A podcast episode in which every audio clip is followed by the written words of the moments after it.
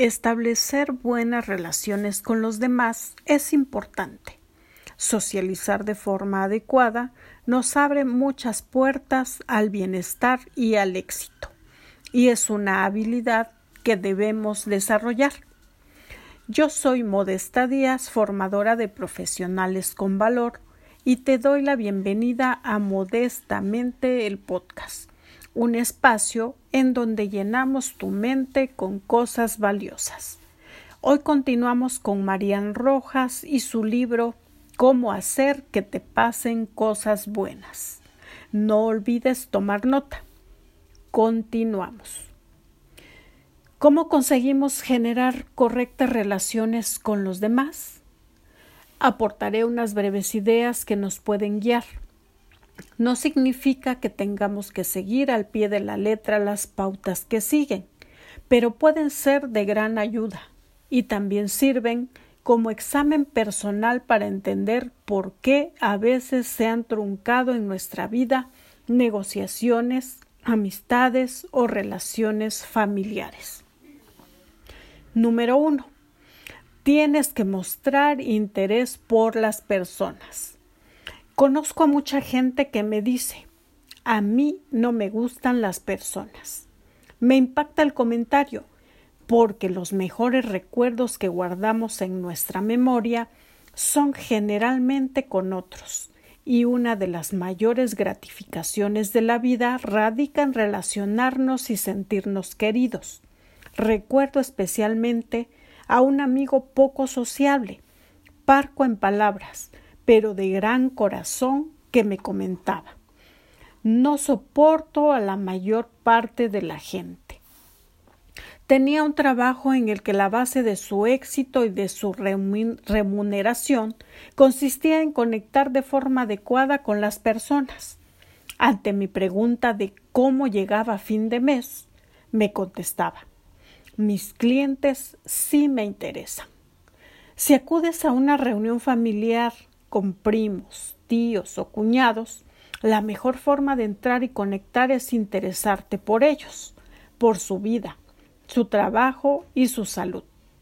Pero de verdad, no haciendo el paripé, sin que parezca que estás realizando un cuestionario o una investigación, acercándote de manera sincera y amable. Esfuérzate siempre en interesarte por la vida de los demás. Número 2. Haz un esfuerzo por recordar datos importantes. No todo el mundo tiene la suerte de gozar de una gran memoria para los nombres y datos. Las personas que logran recordar información de otros generan un vínculo mucho más fuerte en menor tiempo. Si hace tiempo que no ves a alguien, te lo encuentras por la calle y recuerdas el nombre de su mujer o que su padre estaba en tratamiento por alguna enfermedad, automáticamente generas una agradable proximidad entre ambos.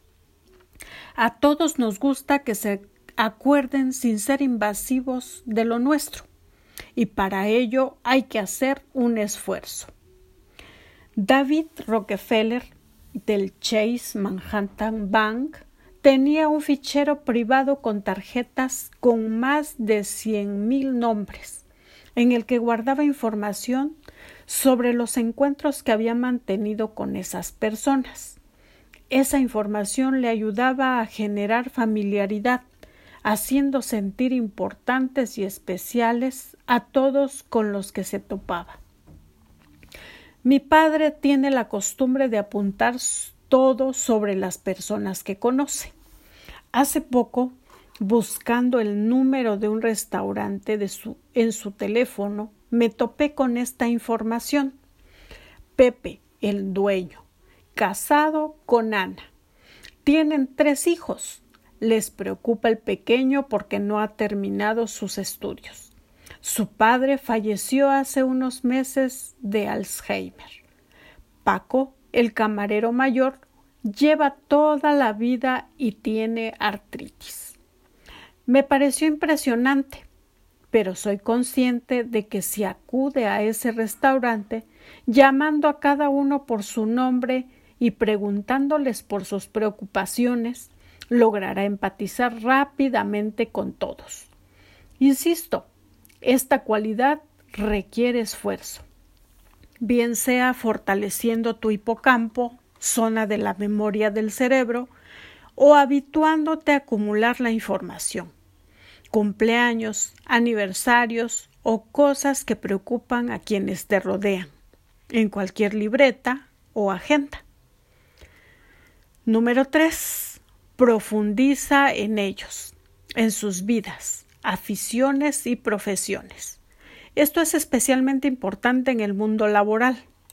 Hay que tener en cuenta que la mayor parte de los acuerdos se generan entre personas que crean un vínculo de cordialidad y amabilidad. Si tienes una reunión con el director de tu, de tu empresa, busca información sobre él. Si quieres sorprender a unos amigos, infórmate. Si buscas alegrarle la vida a alguien de tu familia, preocúpate por sus intereses actuales. Eso requiere tiempo y ganas llamar a tus familiares o amigos para evitar perder el contacto. Con muy poco, la gratificación es enorme. Personaliza. Busca lo que a cada uno le puede gustar. No emplees el mismo discurso o mensaje con todos los que te rodean. Esto te obliga a ser más detallista. Si has de hacer un regalo, busca algo distinto no necesariamente caro o costoso, sino simplemente que se note que le has dado una vuelta para hacer el regalo más cercano o personalizado. Número 4. Evita juzgar. Cada persona es diferente. Tendemos a juzgar, analizar y encasillar a las personas en cuanto las conocemos. Puede ser un mecanismo de defensa o simplemente un automatismo de la mente para no alterar nuestro interior. En gente muy crítica puede haber una necesidad constante de sentirse superiores o todo lo contrario, un problema de inseguridad y falta de autoestima. Para juzgar con equidad hay que ser muy empático y recabar previamente mucha información de la que no solemos disponer. En cualquier caso, siempre será más prudente permanecer en silencio. El silencio es el portero de la intimidad. Hay que aceptar a los demás como son, aunque sean distintos y lo que veamos no nos encaje. Ello no significa que ignoremos la realidad. Existe gente que obra mal o de la que conviene separarse por resultarnos tóxica, pero por lo demás, Resulta saludable tener una mente plural, rica, abierta o admitir que existen personas que no se ajustan del todo a nuestros criterios. Hay que evitar cerrarse de forma abrupta a todo lo distinto.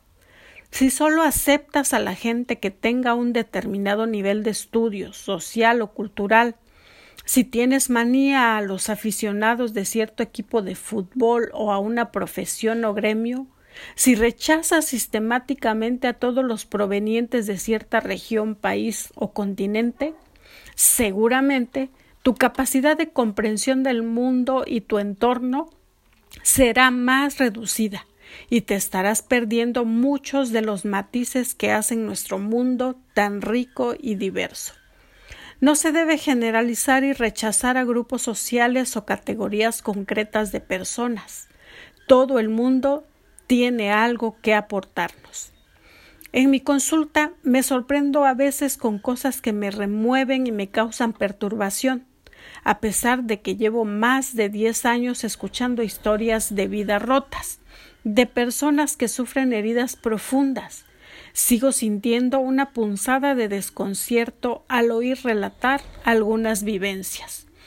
Los médicos debemos cuidar lo que se denomina la contratransferencia es decir, lo que yo siento con los pacientes, el conjunto de emociones, pensamientos y actitudes que se originan en mí tras sus relatos. Es inevitable que ciertas personas, por su vida, su forma de ser o sus actos, generen en mí una primera sensación de rechazo. Puede ser por cómo me relatan su trauma o sufrimiento o porque su historia remueve en mí algo vulnerable o simplemente porque su modo de actuar va en contra de mis principios éticos. A veces no se puede evitar juzgar. Recuerdo hace unos años un paciente que yo veía en consulta, aprensivo y muy sensible, que estaba muy enamorado de su mujer. Él trabajaba en una empresa, en el departamento de informática, y su mujer era periodista. Él tenía siempre la inquietud de que ella le fuera infiel, debido a que su mujer viajaba mucho por el mundo y poseía una vida rica en amistades y redes sociales. Ella negaba cualquier tipo de infidelidad, pero aún así él sufría enormemente por dicho temor. Recuerdo que tras tres o cuatro sesiones le pedí a la mujer que acudiera a mi consulta. Entró, me saludó de forma fría y casi sin sentarse me dijo Usted tiene que guardar el, secreto profesional así que no le puede decir nada a mi marido. Por supuesto que le soy infiel. Siempre lo he sido, desde que éramos novios, pero él nunca lo sabrá. ¿Algo más? Reconozco que un escalofrío recorrió mi espalda. Yo intento siempre generar un ambiente cordial de consulta. No fue posible. Ante esa revelación hecha con tal decisión e impunidad, me bloqueé. Ella insistía en que le divertía la adrenalina de ser infiel, de tener una doble vida, que siempre había sido así y no quería cambiar. Tras escuchar un poco su biografía, le expliqué de forma suave pero firme la razón por la cual estaba jugando con los sentimientos de su marido. No le importó. Con la misma frialdad que entró en consulta, salió, esta vez sin despedirse. Seguí viendo al marido en alguna otra ocasión, pero se mudaron de ciudad y no le seguí la pista. No creo que tuvieran un buen futuro juntos. Número 5. No impongas tu criterio, creencias o valores. Trabaja en ser un modelo para tus hijos, empleados o amigos. Si buscas imponer, encontrarás rechazo. Hoy en día sabemos que de padres exigentes que imponen sin medida salen hijos rebotados, rebeldes y que buscan lo contrario. Los límites son necesarios. Que la gente nos respete en nuestras ideas o creencias es clave, pero sin rozar la dureza o agresividad. La sociedad no necesita únicamente maestros, sino líderes. El líder es un ejemplo de vida en donde se mezclan la coherencia, los valores sólidos, la modernidad y el saber que esa persona es auténtica y coherente. Si quieres influir en alguien, si quieres transmitir tus ideales, aprende a ser un buen ejemplo. Una cosa es imponer tus ideas y otra pedir que respeten las tuyas. No existe un buen líder que no sea buena persona. Hoy en la política de muchos países, oímos hablar de líderes que en realidad no lo son. Se les llama así en los medios de comunicación, pero muchas veces cuando uno tiene acceso a su vida privada, todo es fachada, apariencia, conducta dirigida por asesores para crearse una buena imagen, sin que eso coincida con la verdad. Una buena persona es auténtica, y la autenticidad es un binomio en donde se da una saludable relación entre la teoría y la práctica, porque uno no uno es lo que hace, no lo que dice. Habla la conducta, hablan por sí mismos los hechos de ese sujeto. Número 6. Asómbrate y aprovecha los intereses comunes. La amistad y las relaciones buenas surgen cuando hay intereses, valores y aficiones en común. Búscalas. Es raro que no exista algo que te una hasta con la persona más recóndita. desde el pediatra de tu hijo hasta tu gestor de seguros o el carpintero que te ayuda cuando algo se estropea. Te sorprenderá darte cuenta de que cuando dedicas tiempo a lo esencial, a lo que no es únicamente la parte racional, estás dando un paso impresionante en tu vida. Ves más allá. Tu corazón no está centrado meramente en la superficialidad de las relaciones conseguir beneficios o gratificaciones fáciles, sino en el interior de esas personas. Tus relaciones serán entonces más honestas y tu crecimiento interior aumentará exponencialmente. Los proxenetas de los burdeles de Camboya. Cuando llegué a Camboya me di cuenta de que tenía complicado poder acceder a los prostíbulos a hacer terapia o ayudar de alguna manera, como era mi intención. Los chulos ponían multitud de dificultades para darnos acceso. Exigían condiciones, y para que fuera efectiva la entrada y la charla con las prostitutas, era necesario que el proxeneta no estuviera actuando de forma hostil. Necesitaba encontrar un elemento de unión. No era fácil. He comprobado a lo largo de mi vida que existe un elemento que poca gente rechaza los ojos. Quizá te sonrías, pero en mi consulta desaparece un bol a diario. Los pacientes me dicen que es para sus hijos o nietos, pero en el fondo sé que no es verdad. Son para ellos. El sugus azul tiene un éxito especial. He pedido que me manden bolsas de sugus azules pero hasta ahora no lo he logrado. Llegué a Camboya con 10 kilos de subos. En dos semanas no me quedaba ninguno, pero encontré la imitación perfecta. Ya en la puerta del burdel, delante del chulo, y acompañada de dos enfermeros, le decía toda muy seria al proxeneta en Yemer.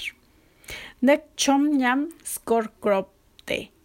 Así lo pronunciaba yo, y según me dijeron significaba ¿Quieres un caramelo? Nadie nunca me dijo que no. Este tipo que yo tenía delante, que me causaba la peor de las impresiones, con mirada sucia y sin escrúpulos, esbozaba una sonrisa y asentía con la cabeza. Ese pequeño, mínimo, ínfimo detalle me abría la posibilidad de entrar en el lugar de forma menos fría y hostil.